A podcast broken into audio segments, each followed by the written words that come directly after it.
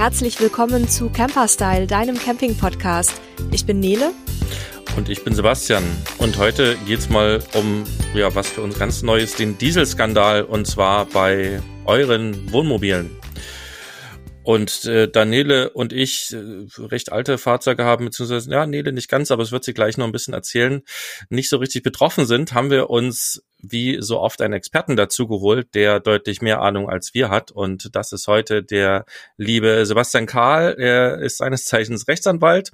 Und ich würde jetzt quasi an ihn kurz das Wort übergeben, damit er sich kurz vorstellen kann. Ja, Sebastian, herzlich willkommen bei uns. Ja, vielen Dank, äh, Sebastian. Vielen Dank, Nele.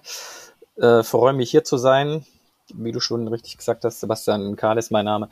Ich bin Rechtsanwalt und arbeite aktuell für die Kanzlei Goldenstein und Partnerrechtsanwälte, die äh, unter anderem in Potsdam sitzt und die wahrscheinlich oder höchstwahrscheinlich bekannt ist, äh, auch im Rahmen des VW-Dieselskandals, haben am 25. Mai 2020 das erste BGH-Urteil erstritten dort, ähm, was ähm, bekannt sein dürfte und auch sehr verbraucherfreundlich ist und war. Und genau. Und wir sind aktuell im Thema Wohnmobil äh, Abgasskandal aktiv, äh, was gerade richtig Fahrt aufnimmt. Ich freue mich dabei zu sein. Ähm, bin da ziemlich aktuell dazugestoßen, habe äh, vorher schon andere Erfahrungen auch im Rahmen des Dieselskandals bei VW gesammelt genau, freue mich heute hier mit euch zu sprechen und äh, Fragen zu beantworten, bestmöglich die Informationen weiterzugeben an eure Hörer und Hörerinnen. Wunderbar. Dann ähm, holen wir erstmal noch ganz kurz die Hörer und Hörerinnen ab, die jetzt gar nicht wissen, wovon wir überhaupt sprechen. Ähm, ich glaube zwar, dass es viele mitbekommen haben, aber ähm, ja, manch einen interessiert es ja gar nicht. Also geht letzten Endes darum, man hat äh, VW und äh, auch den einen oder anderen anderen Autohersteller dabei erwischt beim Schummeln. Ähm, für Dieselfahrzeuge müssen ja relativ ähm, ja, niedrig gesteckte Grenzwerte erreicht werden beim Abgas. Und äh, ganz einfach gesagt hat man äh, quasi ein bisschen gemogelt. Man hat in die Steuersoftware der Fahrzeuge was eingebaut, dass die erkannt haben, wenn das Fahrzeug auf dem Prüfstand stand, um eben diese Werte zu messen. Und dann hat die Software gesagt, oh, okay, dann sparen wir jetzt mal sozusagen Abgase und regeln alles runter, während das im normalen Betrieb nicht so war. Und dieser Betrug ähm, letzten Endes, das ist aufgeflogen.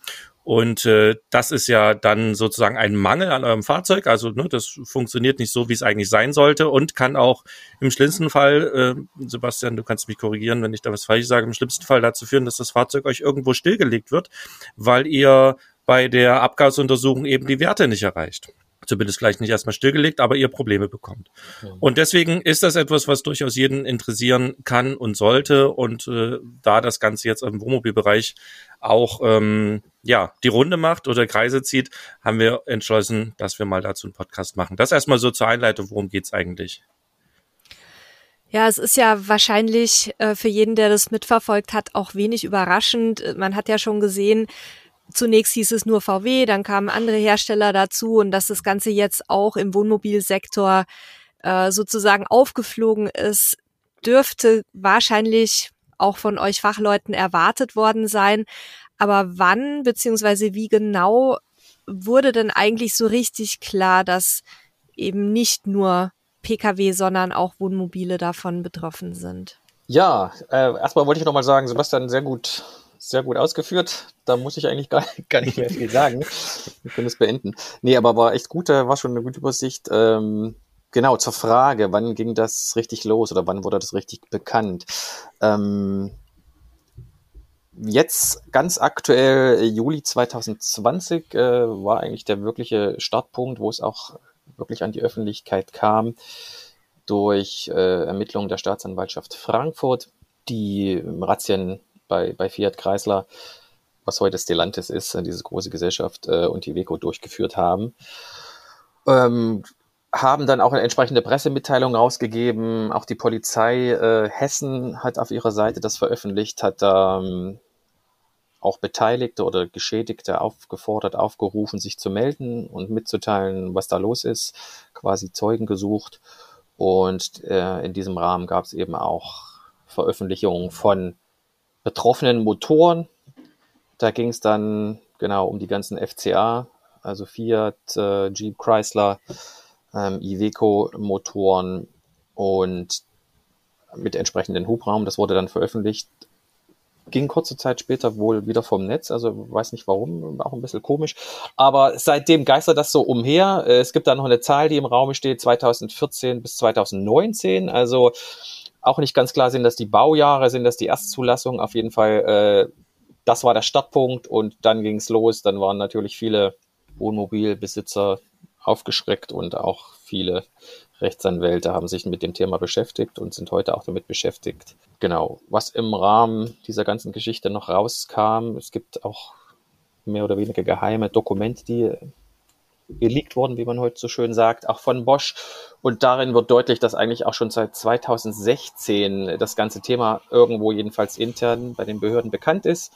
Das KBR hat auch schon Kenntnis davon erhalten damals, ähm, hat dann auch die italienischen Behörden informiert, aber bis heute ist da nichts passiert. Also wir kommen ja noch später dazu, ob es Rückrufe gibt und so weiter. Aber genau, wir können festhalten, seit Juli 2020, also ein gutes Jahr, ist das wirklich in der Öffentlichkeit angekommen und das Thema brennt unter den Nägeln. Okay, wer sich fragt, was das KBA ist, das ist das Kraftfahrtbundesamt. Genau, richtig, ja. Um die Sachen kümmern. Ja, wenn ich selber nicht sprechen muss, dann fällt es mir auf, wenn wir Fachbegriffe verwenden und dann kann ich sie erklären. Wenn ich selber spreche, passiert es mir aber öfter auch, dass mir jetzt durchrutscht. So aber dafür sind, das ist ja gut. Dafür sind wir ja hier zu dritt. Genau. Ja, okay, also äh, spannend fand ich jetzt äh, schon seit 2014, ähm, äh, also dass es Fahrzeuge schon seit 2014 betrifft, das ist ja ein relativ langer Zeitraum. Das heißt, da sind wahrscheinlich ziemlich viele Menschen erstmal theoretisch von betroffen. Jetzt hast du gerade schon Motoren genannt und äh, da habe ich mir jetzt den Ducato rausgenommen und auch den Iveco und mhm. das sind ja im Wohnmobilbereich so die beiden ähm, Lastenesel, die vor allen Dingen der Ducato extrem häufig unter die Fahrzeuge gebaut werden. Also für unsere Hörerinnen und Hörer da draußen, so ein Wohnmobil ähm, wird quasi immer auf eine ein Basisfahrzeug gesetzt, sage ich mal ganz ganz lasch. Und das sind tatsächlich eben äh, meistens die Transporter, also der Fiat Ducato oder der Iveco, äh, Iveco Deli, glaube ich, äh, heißt er dann. Und äh, das heißt, wenn ihr ein Wohnmobil gekauft habt zwischen 2014 und heute, ist die Chance relativ groß, dass ihr eins der Fahrzeuge drin habt. Also die ist sogar sehr, sehr groß. Welche oder kannst du so sagen, welche Modelle und Hersteller äh, das so genau betrifft? Und liebe Hörerinnen und Hörer, ihr müsst euch das nicht alles merken. Mhm. Wir werden wie immer auch einen passenden Artikel dazu in den Show Notes verlinken, wo ihr das dann nochmal im Detail nachlesen könnt, ähm, falls ihr jetzt nicht mitschreiben könnt. Ja, also erstmal muss ich sagen, dass ich auch in, den letzten, in der letzten Zeit, in den letzten Wochen da auch eine steile Lernkurve hingelegt habe, was die Technik anbelangt. Ähm, vor, vorher war mir das natürlich irgendwie bekannt. Äh, man kennt diese Transporter auch im Handwerkerbereich und so weiter. Ähm, jetzt achte ich da viel mehr drauf, wenn ich auf der Straße welche sehe, gucke ich an die Seite, was ist das für ein, für ein Hubrahmen und so weiter. Genau, also grundsätzlich, wie du richtig gesagt hast, äh, Fiat Ducato ist äh, das hauptsächliche Fahrzeug oder Basis, die äh, bei diesen Wohnmobilen äh, verwendet wird. Wir jetzt in unserer äh, Tätigkeit haben jetzt festgestellt, dass ein, wirklich ein Großteil äh, die 2,3 Liter Hubräume betrifft. Ähm, und in diesem Zusammenhang äh, auch verschiedenster Art. Da gibt's ja auch verschiedenste Motorisierung, also von, ich glaube, 88 oder 96 kW bis hoch zu 150 kW, also dann irgendwie von 115 PS bis 180 PS äh, unterschiedlich, auch unterschiedliche Abgasnormen, also Euro 5 oder Euro 6, die ja in dem Zeitraum, ich glaube 2005 hat sich das ja geändert, dann kam Euro 6 Genau, nach unseren Erkenntnissen das, betrifft das eben beide Abgasnormen auch, ähm, Euronormen. Und bezüglich der Wohnmobilhersteller ist es eigentlich wirklich, geht es durch die ganze Bandbreite, also Detlefs, ähm, Knaus Tabat, Caperon, ich kann sie gar nicht alle auflisten. Also uns sind alle untergekommen und äh, das zeigt auch mal wieder, dass halt wirklich die meisten eben auch diese Fiat Ducato beziehungsweise Iveco Daily auch äh, verwenden. Nochmal zum Iveco Daily, der ist hauptsächlich mit drei Litern vertreten, was wir festgestellt haben, ähm, relativ wenig im Vergleich zu den Fiat Ducatos und kommt aber auch vor, wie gesagt. Ähm, aktuell ist es so, dass wir da noch ganz stark in der Recherche sind, was äh, die wirklichen Motoren, die Kennziffern und so weiter betrifft, dass wir das alles noch gruppieren und wirklich äh, sauber einsortieren, damit man auch wirklich ganz genau unterscheiden kann, wann, wie, was passiert ist und äh, wie die Motoren auch funktionieren und wie auch unter Umständen eben die Abgasreinigung funktioniert. Äh, da gibt es eben nämlich auch gewisse Unterschiede, je nach Modell oder kann es auf jeden Fall geben und da muss man auf jeden Fall genau sein. Okay, also dann, dann nehme ich quasi mit, es äh, gibt auch, was weiß ich, kann im selben Jahr mit demselben, was weiß ich, Ducato 2,3 Liter Motor trotzdem Unterschiede geben und das muss man dann eben ganz genau anhand der Kennziffer rausfinden und ihr seid da auch noch am gucken, welche Motoren wirklich sozusagen schummeln Richtig. und welche vielleicht auch ordentlich funktionieren. Genau, weil wie ich schon vorhin gesagt habe, eben die Ermittlungen der Staatsanwaltschaft, ähm, die haben das ja alles aufgewirbelt und da ist relativ schwammig eben formuliert worden, diese Motoren mit gewissen Hubräumen auch und ähm, eben auch die Baujahre. Das ist aber unserer Erkenntnis nach nicht eben sehr genau, deswegen muss man da eben noch genauer drauf schauen und wirklich auch genau unterteilen. Und da ist wirklich auch noch viel grüne Wiese. Es passiert auch viel, ähm, zum Beispiel an Strafanzeigen, dass man wirklich auch die entsprechenden Player, den Hersteller und so weiter auch unter Druck setzt, um da aus der, aus der Deckung zu kommen um zum Beispiel auch das KWA. Da stellen wir viele Anfragen, ähm, kommen wir ja später noch drauf, bezüglich der Rückrufe, was auch nochmal ein ganz, ganz wichtiger Teil sein wird der Ermittlung und Untersuchung. Ich gehe davon aus, dass es bei VW auch in dem Sektor genauso aussieht wie im, im Pkw-Bereich wahrscheinlich. Ne? Also bei VW-Transportern. Ähm, Daimler ist, glaube ich, auch betroffen. Genau, ja, richtig. Ähm, und vielleicht auch nochmal, um ganz sicher zu gehen, die Transporter, die baugleich sind mit Fiat Ducato, also sprich Peugeot, hm. Boxer und ja. ähm, Citroën, wie heißt der da, Jumper? Jumper. Jumper. Ja, die sind genauso da mit drin in dem, in der Gemengelage. Genau, also das würde ich erstmal mhm. unter Vorbehalt bejahen, ähm, weil wir da eben auch noch schauen. Also uns ist jetzt wirklich auch ähm, äh, die Mandanten, die wir bisher gewonnen haben, äh, da ist wirklich die, der ganze Großteil ist eben wirklich Fiat Ducato und ja, Fiat Ducato, Iveco dann eben, wie ich gesagt habe, etwas weniger. Citroën, äh, Peugeot kommt auch noch vor. Ähm, da sind wir aber noch momentan vorsichtig und äh, haben das quasi auf Hold, um da wirklich noch ganz genau ganz genau abstecken zu können, ob die wirklich auch betroffen sind. Aber mhm. grundsätzlich mhm. kann man davon ausgehen, genau, bei diesen baugleichen Modellen, dass sie auch betroffen sind. Also man sollte auf jeden Fall tätig werden, auch wenn man ein solches Modell hat und das auf jeden Fall prüfen lassen. Das muss ja bei der Riesenanzahl von Fahrzeugen und auch von Neuzulassungen, die wir jetzt in den letzten Jahren nochmal erlebt haben, eine unfassbare Zahl an, an äh, ja, betroffenen Campern sein? Habt ihr mhm. da irgendwie, gibt's da Schätzungen? Habt ihr da einen Überblick? Gibt's Hochrechnungen? Also die Zahl, die momentan gehandelt wird, sind, äh, dass wirklich über 200.000 manipulierte Fahrzeuge mit den entsprechenden Motoren eben allein in Deutschland äh, zugelassen worden sind. Und also diese Zahl, die, die können wir auch wirklich für realistisch einschätzen.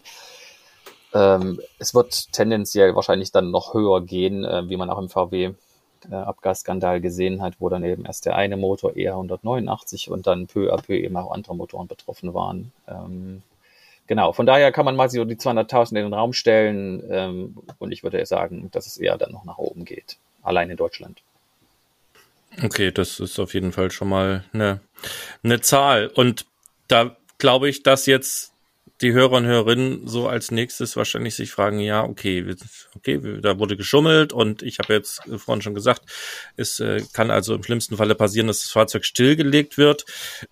Was wären denn jetzt aus deiner Sicht alles die Gründe, um sozusagen jetzt aktiv zu werden? Ähm, eine kurze Sache, die mir jetzt noch eingefallen ist, die ich kurz ja. äh, nachschieben möchte, ist, äh, was äh, unserer Erkenntnis nach nicht betroffen sind, sind die aktuellsten oder neuesten Modelle mit der Abgas- oder Euronorm Euro 6 D-Temp. Das nur mal so als Information, wenn das jemand hat, äh, kann man davon ausgehen, dass da nicht mehr geschummelt wurde. Das ist nochmal eine wichtige Information, die mir eingefallen ist.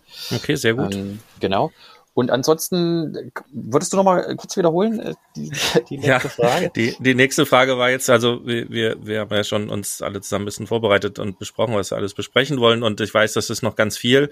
Und ich glaube, jetzt, jetzt wäre es halt spannend für die Hörerinnen und Hörer da draußen zu wissen, warum sollten sie denn jetzt dagegen vorgehen? Also was, ne, ja. was, was wären die Gründe, die sozusagen dafür sprechen, da jetzt sich zu kümmern und zu schauen, ähm, ob man betroffen ist und äh, dann was dagegen tun möchte. Und, und, und wie kann man auch schauen, ob man betroffen ist. Mhm. Das ist ja auch nochmal die Frage.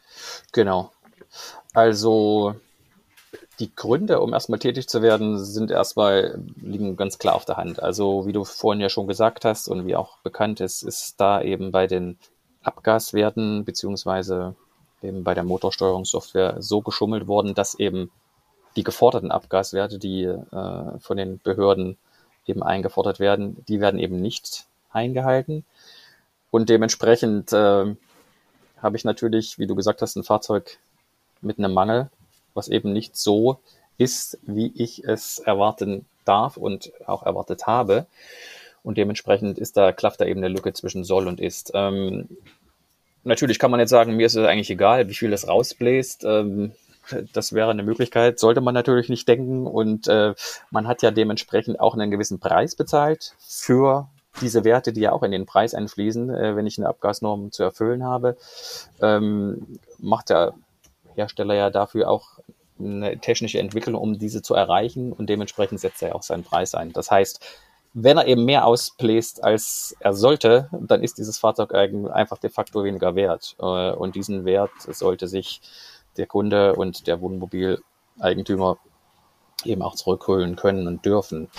Ähm, das andere große Problem ist natürlich, äh, dass es perspektivisch so sein kann, äh, dass diese Fahrzeuge eben auch stillgelegt werden. Also wir haben das bei VW gesehen.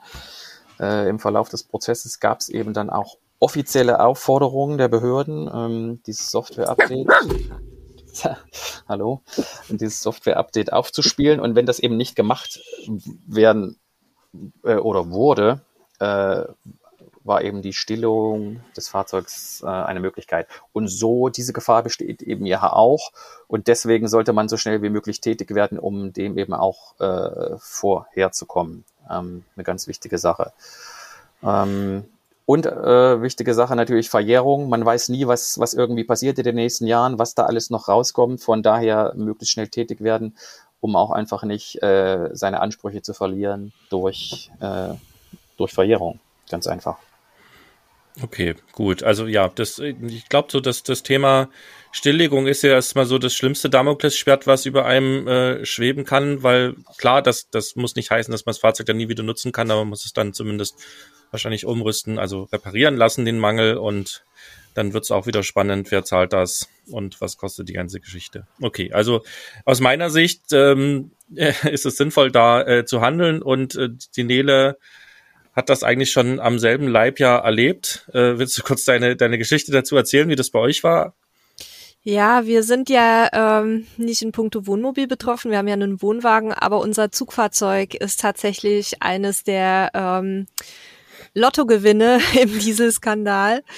Und wir hatten es damals erfahren, wussten aber ehrlich gesagt irgendwie nicht so genau, wie man dagegen vorgehen kann. Und äh, ja, war auch, war auch insgesamt eine stressige Zeit. Wir hatten da auch nicht so den Kopf frei für und hatten da mal kurz überlegt, ob wir uns irgendwie ähm, mal beraten lassen, haben dann gesagt, ach komm, da wird eh nichts draus. Hier Autolobby in Deutschland ist so stark und ähm, wir haben auch nicht so richtig die Zeit, uns darum zu kümmern und waren dann auch viel auf Reisen und ja, kurz gesagt, wir haben es dann gelassen, wir haben uns nicht gekümmert und ähm, ja, dann ist das passiert, was jetzt viele von euch wahrscheinlich auch mitverfolgt haben, dass es nämlich eben durchaus äh, eine sehr große Anzahl an Betroffenen gegeben hat, die jetzt sehr ordentlich entschädigt wurden dafür. Und da haben wir uns tatsächlich im Nachhinein sehr geärgert, dass wir da nicht so ein bisschen strukturierter auch vorgegangen sind und uns auch mal Unterstützung gesucht hätten. Es gab ja auch damals schon ähm, auch große Kanzleien. Du hattest es vorhin angesprochen, eure Kanzlei war ja offenbar auch dabei. Genau. Ähm, die sehr großflächig ähm, da auch für geworben hat, sage ich jetzt mal, dass man sich da zusammentut. Aber ja, wie das dann immer so ist, wenn man dann nicht aus dem Pushen kommt, dann sind andere schneller und die kommen dann zu ihrem Recht und man selber halt nicht. Ich habe auch ähm, damals bei unserem Fahrzeug das Update machen lassen. Da wurde ja, wirst du ja wahrscheinlich gleich auch noch so ein bisschen erzählen, wie es bei Wohnmobilen ist, aber bei den bei den Pkw war es so, dass dann eben die Aufforderung kam, das Update in der Werkstatt durchführen zu lassen. Wir haben das dann natürlich machen lassen, weil auch da im Raum stand eine Stilllegung, äh, wenn man da untätig bleibt. Und wir haben das Gefühl, das können wir aber nicht so richtig nachhalten, dass äh, seitdem auch zum Beispiel der Spritverbrauch höher ist als vorher. Wir haben das Gefühl, dass einiges andere auch nicht mehr so ganz rund läuft. Ich weiß nicht, ob ihr da auch schon Erfahrungen habt, ähm, mit welchen potenziellen Nachteilen so, ein, so eine Nachrüstung von einem Update äh, verbunden sein kann. Vielleicht gibt es da auch Erfahrungen von euren Klienten, das wird äh, von euren Mandanten, das wird mich interessieren. Aber kurz gesagt, ja, also wir haben uns sehr geärgert dann im Nachhinein, dass wir, dass wir da die Hände in den Schoß gelegt haben und nach der Erfahrung jetzt zumal, äh, dass es ja bei dem äh, Pkw-Sektor geklappt hat, mit den Klagen würde ich auf jeden Fall jedem, der jetzt mit Wohnmobil betroffen ist, auch tatsächlich dazu raten, sich da vertreten zu lassen. Ja, also total richtig. Also diese Erfahrungen, die du schilderst, die, die kann ich nur bestätigen. Auch in meinem Bekanntenkreis, im Familienkreis. Ja, man trifft ja überall Leute, die ähm, VW haben. Äh, da war das eben genauso. Viele Leute haben eben genauso gedacht und haben gesagt, ach, was, was soll's und was bringt das? Und äh, ich habe doch doch keine Chance. Und ähm, dann kam eben das raus, was du auch geschildert hast. Und ich habe es, wie gesagt, auch in einem engen engen Bekanntenkreis dann selber erlebt, wo ich gesagt habe, Mensch, probier das mal. Und derjenige hat sich dann einfach dieser, dieser Musterfeststellungsklage angeschlossen, hat dann auch äh, da einen Betrag bekommen, einen Vergleichsbetrag. Und das zeigt schon, also äh, man sollte das nicht auf sich beruhen lassen, ja, und ähm, man, man hat die Möglichkeit und äh, man sollte es probieren und man kann immer später noch sagen, ich mache es da nicht mehr, wenn es wirklich, wenn man keinen keine Fiduze mehr dafür hat, aber man verliert nichts äh, und deswegen, ja, wie ich schon gesagt habe, Verjährung ist immer ein Problem, deswegen sollte man möglichst schnell tätig werden und man weiß eben auch nicht, was, wie es sich noch entwickelt, ja. Am Anfang war das bei VW ja auch so, da wurde alles abgestritten, da gab es auch am Anfang die Urteile, da die Gerichte waren negativ gegenüber den Verbrauchern eingestellt. Das hat sich dann über den Verlauf der Zeit äh, ganz grundsätzlich geändert. Äh, und so kann es eben durchaus auch hier passieren. Deswegen, äh, die Rechte hat man, die darf man wahrnehmen und sollte das auch machen. Und was dann letztendlich rauskommt, das entscheidet sich dann eben vor Gericht, beziehungsweise dann in einem außergerichtlichen Verfahren. Und das ist ganz wichtig.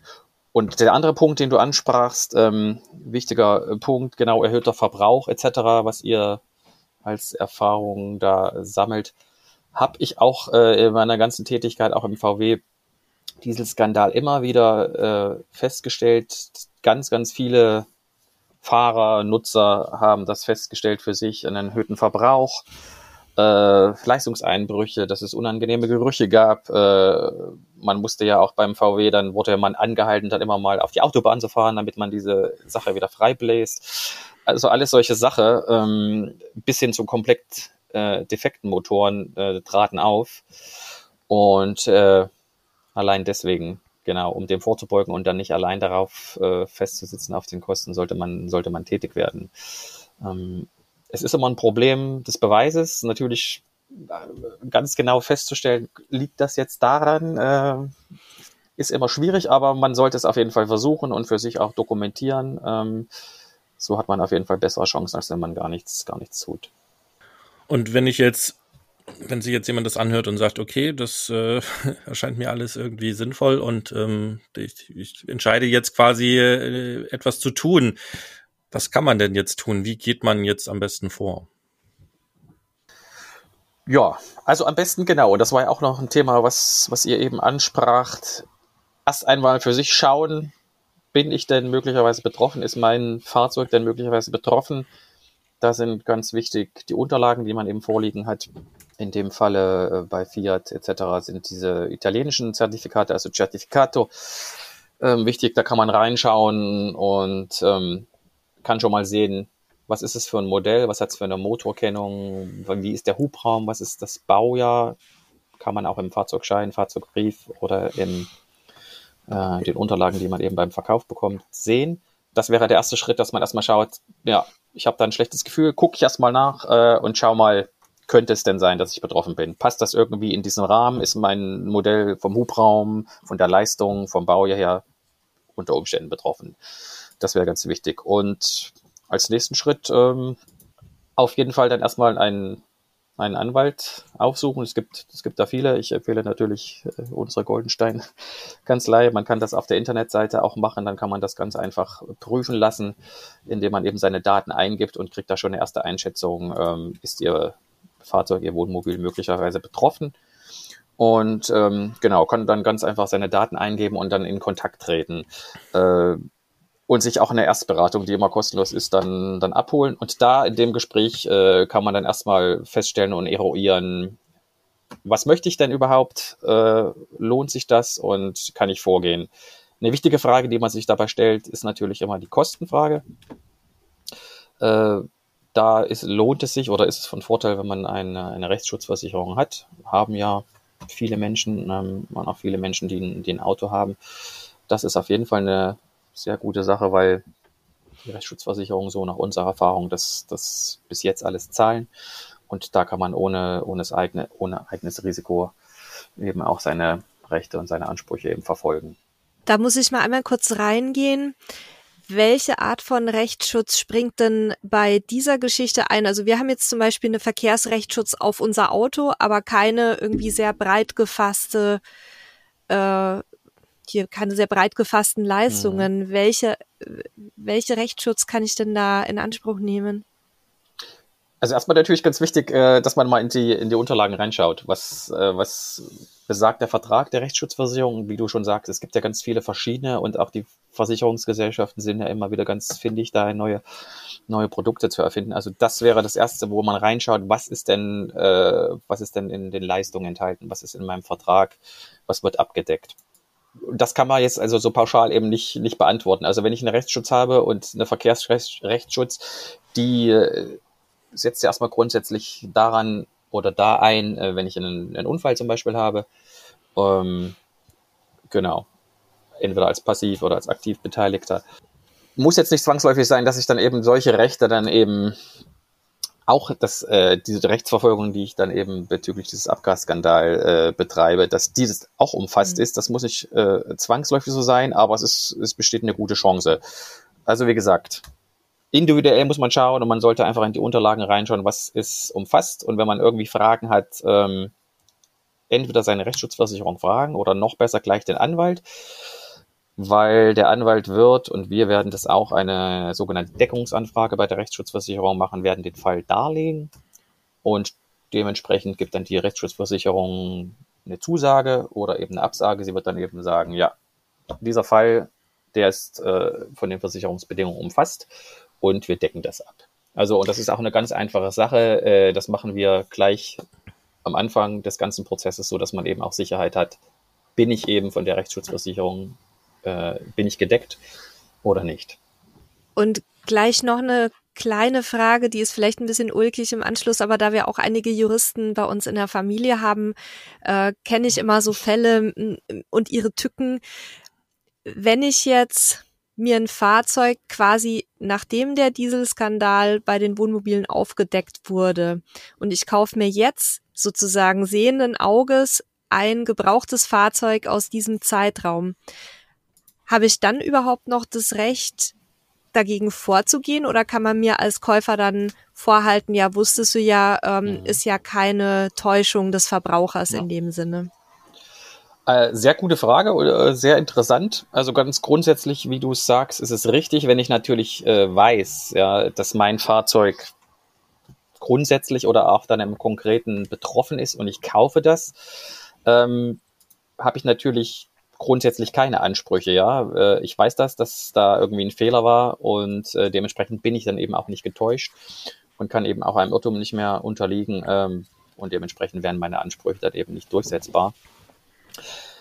Hier haben wir eben das Problem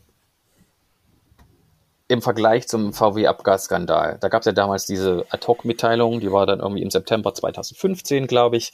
Äh, Und dann haben viele Gerichte gesagt und letztendlich auch der BGH, der es relativ strikt gemacht hat, ab diesem Zeitpunkt hat die Öffentlichkeit eben wissen können, dass da was schiefgelaufen ist. Ähm, und wer das danach gekauft hat, hm, da schauen wir mal, der hat eigentlich keinen Anspruch. Wir müssen aber hier noch immer auf die individuelle Kenntnis abstellen, die zum einen bei VW, auch wenn ich im Jahr 2016 zum Beispiel ein Fahrzeug gekauft habe und äh, davon eben nichts gewusst habe, dann habe ich trotzdem immer noch Ansprüche. Also die Gegenseite muss es mir quasi nachweisen in dem Falle. Wenn ich sage, ich habe keine Kenntnis gehabt, müsste die sagen, äh, doch, du hast Kenntnis gehabt und das auch darlegen, ähm, dass ich eben gewusst habe, was ich da für ein Fahrzeug kaufe. Jetzt bei dem Fall der Wohnmobile ist es ja nochmal eine ganz andere Sache. Also dieser sogenannte Skandal ist ja noch nicht auf dem Level, wie wir es bei VW haben. Wir haben eben diese staatsanwaltschaftlichen Ermittlungen. Aus meiner Erfahrung jetzt sehe ich, dass die breite Masse der Bevölkerung da noch überhaupt keine, keine Ahnung von hat. Und auch die individuellen Leute, die Wohnmobilbesitzer, das eben zum jetzigen Zeitpunkt auch noch nicht unbedingt wissen müssen.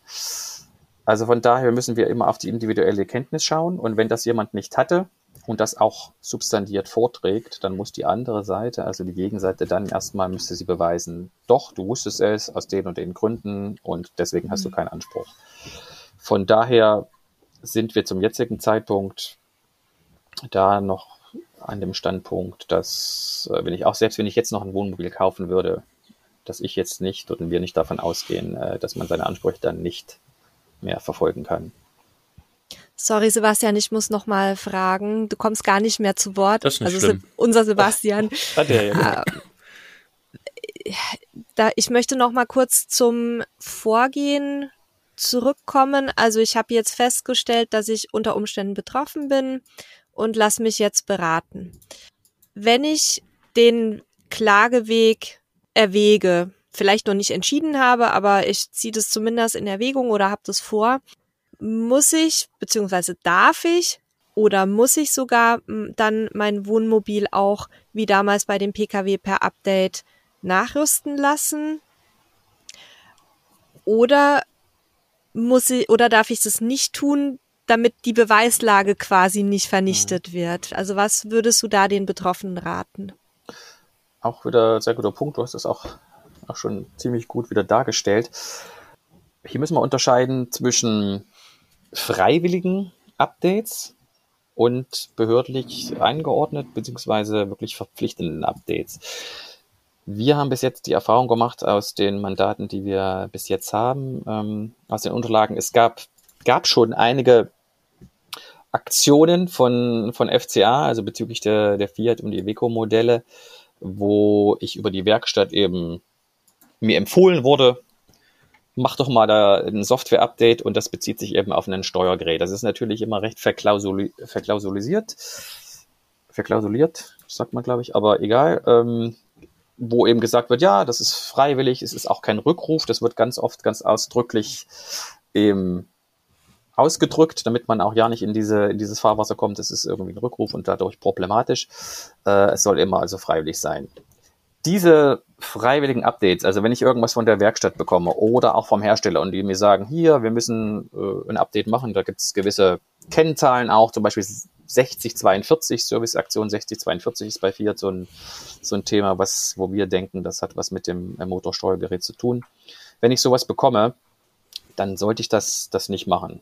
Und zwar aus den Gründen, wie du schon sagst, äh, die Beweislage würde dadurch eben sich verändern. Ähm, es wird dann ein Software-Update draufgespielt, äh, die Programmierung des Motorsteuergeräts verändert sich und dementsprechend habe ich den Zustand vorher der ja der problematische Zustand ist, den habe ich eben nicht mehr und kann es dementsprechend dann auch in, in einem Verfahren, könnte ich es nicht mehr nachweisen, durch einen Sachverständigengutachten zum Beispiel, der da drauf schaut, äh, dass es eben ein Problem gibt und deswegen falle ich dann letztendlich hinten runter. Also bei solchen Sachen nochmal grundsätzlich nicht machen. Die andere Sache ist dann eben verpflichtende, verpflichtende Software-Updates. Ähm, wir haben das bei VW gesehen. Es gab dann eben von den jeweiligen Zulassungsstellen äh, Stellen, gab es dann Aufforderungsschreiben an die jeweiligen Kfz-Halter. Hier, mach, mach ein Update, äh, ein Software-Update. Ansonsten legen wir dein Fahrzeug still und du darfst es nicht mehr nutzen. Äh, da habe ich auch einige Erfahrungen. Also das haben viele auch nicht gemacht und haben dann irgendwie zweites und drittes Schreiben bekommen. Mhm. Ähm, genau. Also grundsätzlich nochmal dazu, man, man, das muss man machen. Die Frage ist halt, wann und ob man es macht, ja, weil wie gesagt, aus der Erfahrung, die ich gemacht habe, ist es so, äh, dass da eben mehrere Schreiben kommen und es ist jetzt nicht so, dass ich jetzt heute das Schreiben bekomme und in zwei Wochen legen die mir das Auto still. Mhm. Also da habe ich schon noch einen gewissen Spielraum, wo ich sage, ich warte mal ab. Auch in dem Fall sollte ich mich dann am besten mal an einen Anwalt wenden, der auch dann mit der entsprechenden Genehmigungsbehörde dann auch besser kommunizieren kann ich kann das Fahrzeug dann auch noch weiterfahren und es sind auch längere Zeiträume. Also ich habe da, da Monate gesehen, die da zwischen den verschiedenen Schreiben ähm, dazwischen waren und man kennt ja die deutschen Behörden auch, das malt eben auch nicht ganz so schnell. Aber grundsätzlich bin ich verpflichtet und natürlich besteht die Gefahr letztendlich, dass die Behörde sagt, ah, du hast dein Software-Update nicht machen lassen und jetzt legen wir es still. Also diese Gefahr besteht da muss man sich bewusst sein, ähm, aber sie ist eben nicht von heute auf morgen. Also von daher in dem Falle sich beraten lassen, mit dem Anwalt zusammensetzen, gucken, was kann ich machen. Okay, also genau, wenn, wenn das Schreiben kommt, das wäre dann quasi der, ich sag mal, letzte Warnschuss, wo man sich dann entscheiden sollte, ob man jetzt was tut oder ob man es halt sein lässt und äh, einfach das Update macht und gut oder ob man eben guckt, ähm, mache ich noch mehr. Genau und auch was immer gut ist, nachzufragen, ne, Informationen zu verlangen. Es ist ja oftmals ganz, ganz pauschal, wird eben gesagt, machen Sie das, das und das. Da einfach mal nachfragen, warum, weshalb und äh, dadurch gewinnt man natürlich auch Zeit und auch möglicherweise Informationen der Behörde, die einem dann eben auch mitteilen muss, weshalb das so ist.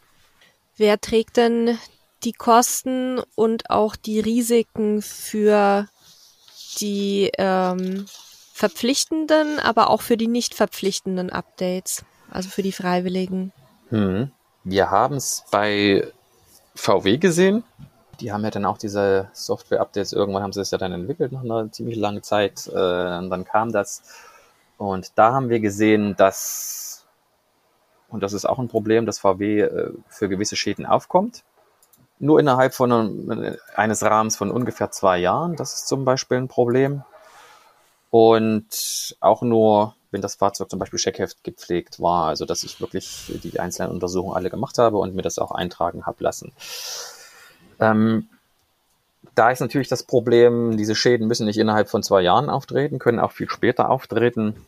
Und von daher würde dann eben der Fahrzeughalter dann da daran äh, oder genau, er würde auf diesen Kosten dann eben hängen bleiben.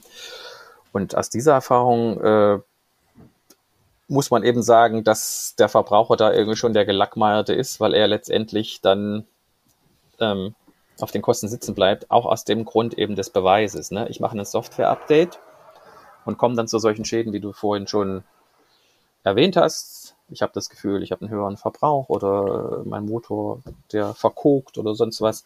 So, der Beweis jetzt, das liegt jetzt am Software-Update, ist natürlich auch eine ganz, ganz schwierige Sache. Mm, den ich eigentlich als, als Verbraucher gar nicht führen kann. Ich könnte das auch wiederum mit einem Gutachten machen. Dann habe ich auch noch die Gefahr, ich muss das Gutachten noch selber bezahlen. Also von daher, letztendlich fällt der Kfz-Halter da immer runter ähm, bei, diesen, bei diesen Geschichten. Das ist dann eben ein ganz schwieriges Thema. Und deswegen möglichst früh tätig werden, um gar nicht da zu diesem Software-Update zu kommen. Und wie ist das denn jetzt hier? Also wir, wir haben zwar ja, was weiß ich, den Fiat Ducato drunter oder auch ein VW drunter und dann haben wir ja aber eigentlich den Hersteller, der dann ein anderer ist, der mir das Fahrzeug verkauft hat. Gegen mhm. wen geht man denn dann quasi vor? Gegen Fiat, Chrysler, also FCA, äh, die Abkürzung dafür, oder geht man quasi gegen den Wohnmobilhersteller erstmal mhm. vor?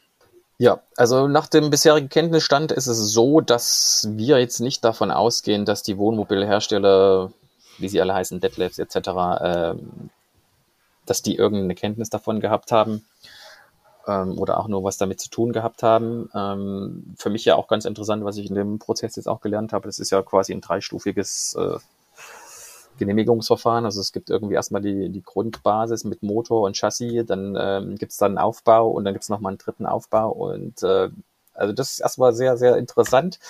Und auch aus diesem Prozess kann man eben entnehmen, dass die Wohnmobilhersteller äh, mit dem Motor und mit dem dementsprechenden Abschalteinrichtung auch überhaupt nichts zu tun haben, weil sie eben nur den Aufbau machen und mit der Motorsteuerung eben gar nichts zu tun haben. Ähm, von daher ganz grundsätzlich der Ansprechpartner, den man hat als Geschädigter, ist eben der Hersteller. Wobei wir hier noch einen ganz interessanten Aspekt haben im Vergleich oder im Gegensatz zum VW-Skandal ist es so, bei VW war eben Fahrzeughersteller und Motorenhersteller derselbe, das war VW. Die haben ihre eigene Entwicklung. Bei Fiat ist es ein bisschen äh, schwieriger, weil es da eben noch eine Unterfirma gibt, die nennt sich FPT Industrial, die die Motoren bauen und sie dann quasi an, an Fiat oder auch an Iveco liefern. Von daher Hersteller wäre dann hier der Motorenhersteller. Das ist das erste Glied in der Kette. Das wäre unser Ansprechpartner und den werden wir auch in Anspruch nehmen.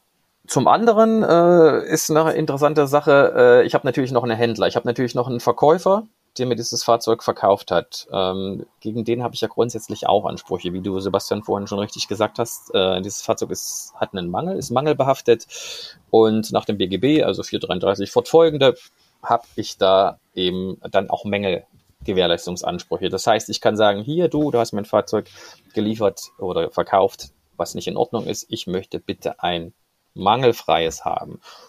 So, und das könnte ich dann eben auch gegen den Händler, in, den Händler könnte ich dann eben auch in Anspruch nehmen. Also ich habe hier zwei Anspruchsgegner, einmal den Hersteller und einmal den Händler. Genau, wir konzentrieren uns erstmal auf den Hersteller, aber den Händler lassen wir auch nicht aus den Augen. Also wir werden auf jeden Fall auch ähm, gegen den Händler dann auch vorgehen und dann sehen dadurch auch, wie der sich positioniert und wie sich der möglicherweise auch mit dem Hersteller ähm, in dem Zusammenhang positioniert. Aber eigentlich könnte der Händler selber ja auch gegen den Hersteller vorgehen, wegen ähm, also Image-Schäden und, und, und. Das könnte er tatsächlich auch machen, ja. Also das ist natürlich jetzt nicht unsere Baustelle und das wäre dann halt eine Sache zwischen denen. Äh, und dann ist es auch die Frage, will er sich mit dem verscherzen? Das weiß man mhm. auch nicht. Aber grundsätzlich könnte er das natürlich auch machen. Ähm, aber als Verbraucher hat man eben diese zwei Möglichkeiten, einmal gegen den Hersteller des Fahrzeuges beziehungsweise des Motors und eben wirklich seinem Verkäufer, der ist ja der Geschäftspartner von mir direkt, also der erste Ansprechpartner. Auch. Also ihr vertretet die Endverbraucher sozusagen. Genau, richtig. Okay. Genau, wir sind wirklich nur für die Endverbraucher da, also wir vertreten auch keinen Händler, also es geht mhm. wirklich nur um die Käufer und Besitzer und Eigentümer dann von Wohnmobilen. Und keine Ahnung, ob du das weißt, aber äh, gibt es auch Kenntnis oder Gerüchte oder was auch immer, ob auch die Hersteller selber, also ne, die großen Wohnmobilhersteller selber äh, intern irgendwas machen gegen die Motorenlieferanten? Mhm. Weißt du da was? Also da ist mir jetzt nichts bekannt. Eine, eine recht eine pikante Sache, die ist, die ist so durchgesickert, dass wohl Knaus Tabbert auf jeden Fall mal mit dem, äh, mit dem Andi Scheuer äh, der war, glaube ich, damals noch nicht äh, Verkehrsminister, aber auf jeden Fall haben sie mit dem, äh, haben sie einen Brief an dem geschrieben, der ist wohl, also Knaus Tappers sitzt wohl im Wahlkreis von, von Andi Scheuer und da gab es wohl Briefe hin und her und Absprachen, was da eben, was man da machen kann und dass man eben als Wohnmobilhersteller eben auch geschützt wird.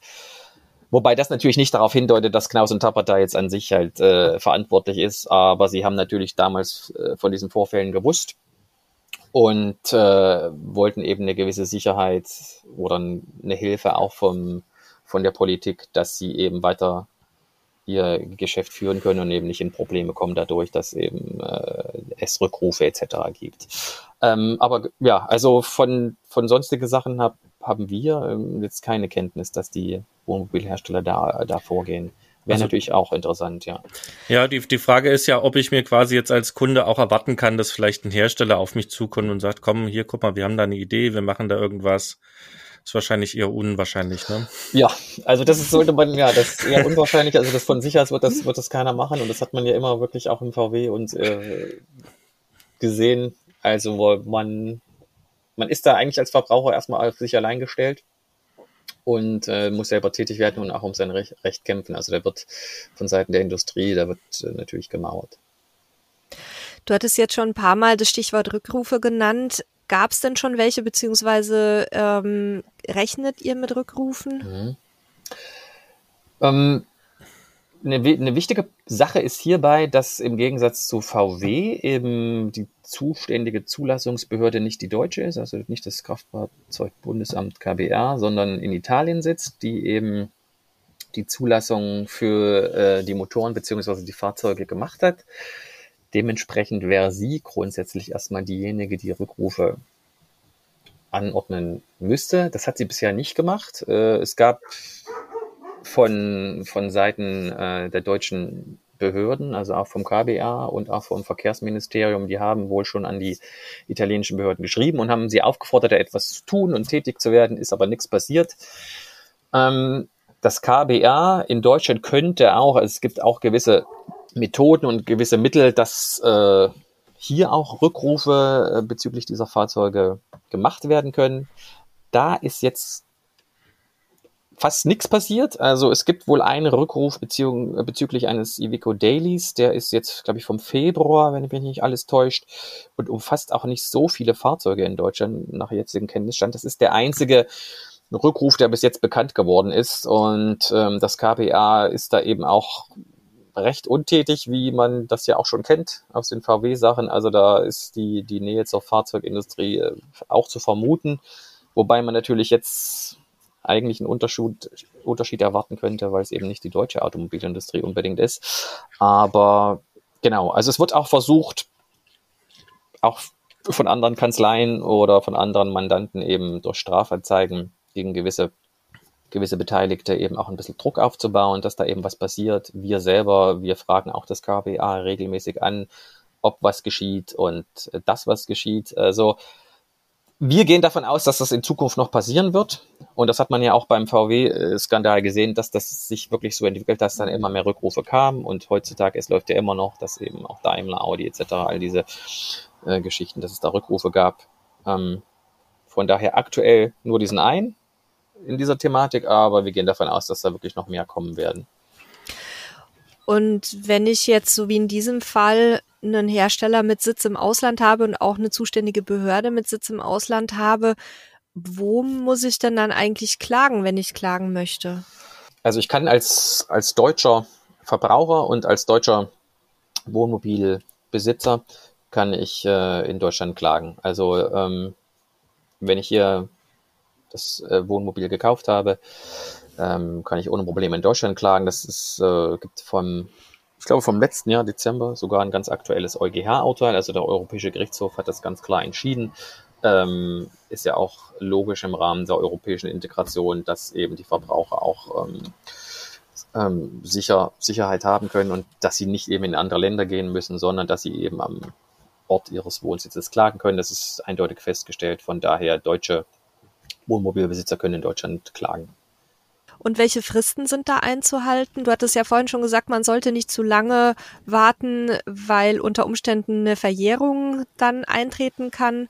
Aber habt ihr da irgendwie so Erfahrungswerte oder dass man sagen kann, nach Kenntnisnahme ähm, binnen so und so viel Wochen, Monaten sollte mhm. dann Klage eingereicht werden?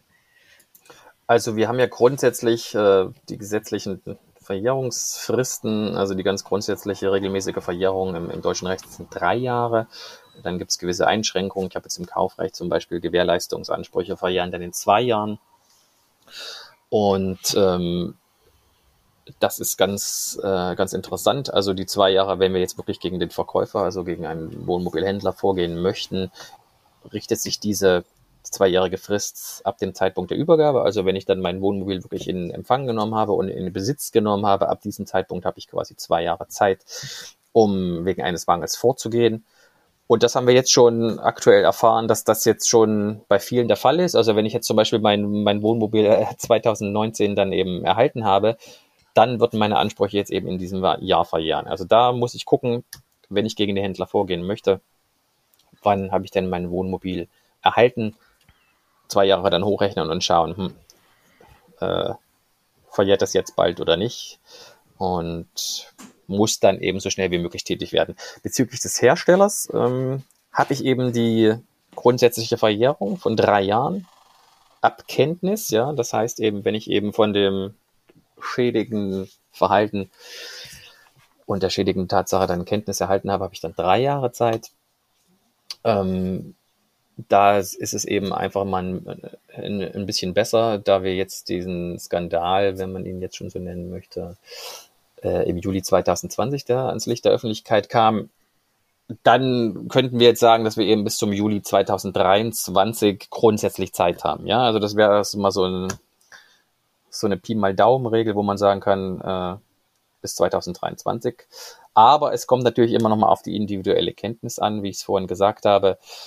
Ähm, wenn ich jetzt beispielsweise schon vorher Kenntnis hatte, dass da irgendwas läuft, aus welchen Gründen auch immer, dann wäre die Verjährung natürlich kürzer und nicht erst 2023. Von daher, wie gesagt, äh, sich beraten lassen und genau schauen, äh, was sind meine individuellen Umstände, wann habe ich durchaus oder wann habe ich unter Umständen eine Kenntnis ähm, und wann würde dementsprechend die Verjährung äh, laufen. Das werden aber dann, so wie ich das jetzt raushöre, Einzelklagen sein? Oder gibt es da auch wieder eine Musterfeststellungsklage wie hm. beim früheren Dieselskandal? Ähm, also aktuell ist da, ist da nichts in der Pipeline äh, bezüglich einer Musterfeststellungsklage. Da ist nichts ähm, in Sicht.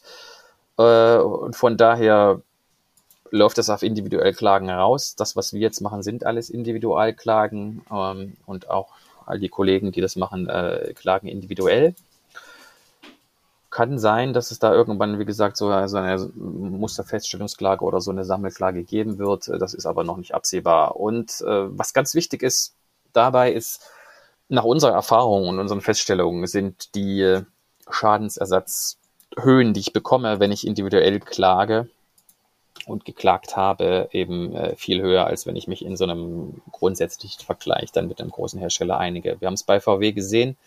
Da gab es, glaube ich, so eine so eine, so eine Zahl war 15 Prozent des Kaufpreises, die mir angeboten wurden im Rahmen dieser Musterfeststellungsklage.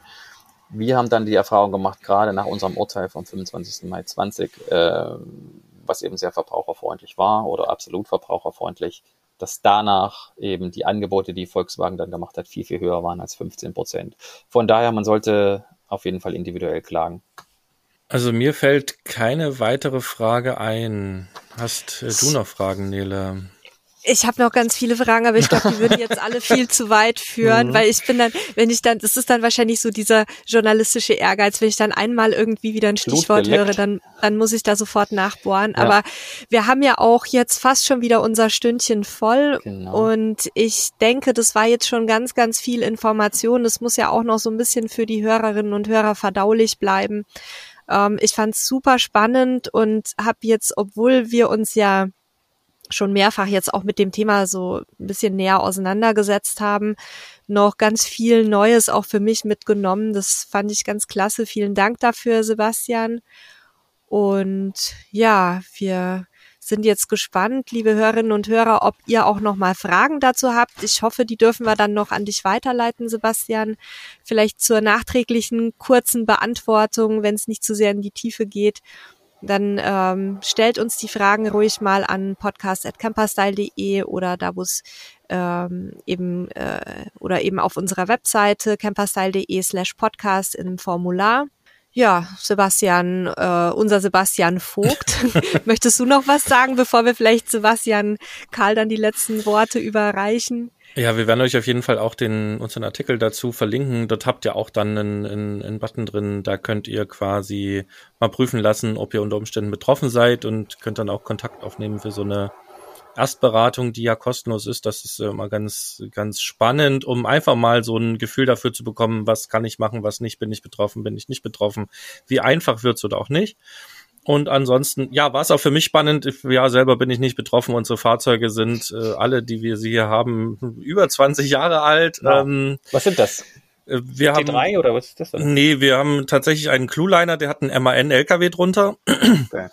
Und wir haben ansonsten hier noch einen äh, einen, einen alten Frontera stehen. Äh, da gab es aber auch noch keinen, noch keine Euronorm 5. Das ist Opel, raus, oder? Frontera? Das ist ein Opel, ja. Mhm. Ähm, von daher, ja, wir sind nicht betroffen. Ist trotzdem spannend, ähm, gerade weil ich das Thema nur so am Rande immer mitbekommen habe, weil ich, wie gesagt, ne, mich hat's nicht betroffen und jetzt habe ich doch noch mal ein bisschen mehr mitgenommen. Kann jetzt zum Beispiel mal bei meinen Eltern checken. Die haben auf jeden Fall ein Fahrzeug, was da reinfallen dürfte. Ist zwar, glaube ich, jetzt auch schon fast zu spät, müssen wir mal gucken. Aber ja, also ich finde es immer spannend, weil ich neue Dinge lerne, mit denen ich mich vorher nicht intensiv auseinandergesetzt habe. Von daher vielen lieben Dank, äh, Sebastian, an dich. Und äh, ja, ich würde mich mit diesen Worten bei unseren Hörern und Hörern äh, verabschieden. Ich hoffe, es hat euch wie immer Spaß gemacht. Ihr habt was mitgenommen. Ihr ähm, ja, hoffe zwar nicht, dass ihr betroffen seid, aber falls ihr betroffen seid, wisst ihr jetzt so ein bisschen äh, vielleicht mehr dazu. Wenn ihr Fragen habt, schickt uns, wie Nede gesagt hat, podcast at camperstyle einfach eine kurze Mail, also podcast at camperstyle.de, um genau zu sein. Danke euch. Bis nächsten Samstag. Und äh, Sebastian, du hast die letzten Worte. Ja, vielen Dank. Ähm, es war sehr, sehr kurzweilig, muss ich sagen. Hätte ich jetzt gar nicht gedacht, dass wir es schon geschafft haben. Äh, war sehr schön, mit euch zu sprechen. Genau, eure portugiesische Atmosphäre kam ganz gut rüber, hat mich, hat mich auch äh, locker gemacht. Und äh, was, was schön ist ja, wenn man sowas mal darlegen kann, äh, wird einem natürlich erstmal selbst äh, vieles klar und auch, dass man wirklich, äh, wie, wie, wie klar und deutlich man auch formulieren sollte und muss, um auch den entsprechenden Personen das deutlich zu machen. Das, das finde ich immer wieder total spannend, ähm, ja, wie das eben ist, ne, wenn man eben sowas erklärt, äh, wie, wie klar man sein muss. Und war interessant, war, war schön, dass ich das mal machen durfte. Ist jetzt mein erster Podcast äh, gewesen. Ähm, es dürfen gerne mehr sein. Und genau, wenn ihr Fragen habt, äh, eure Hörerinnen und Hörer, dann äh, sind wir gerne, gerne bereit, die weiterhin zu beantworten, weil es gibt wirklich noch ganz, ganz spannende Themen, auch bezüglich Aufbauten, Einbauten und so weiter. Das sind auch noch alles Themen, die eine große Rolle spielen werden. In dem Sinne, ja, vielen Dank. Bis zum nächsten Mal.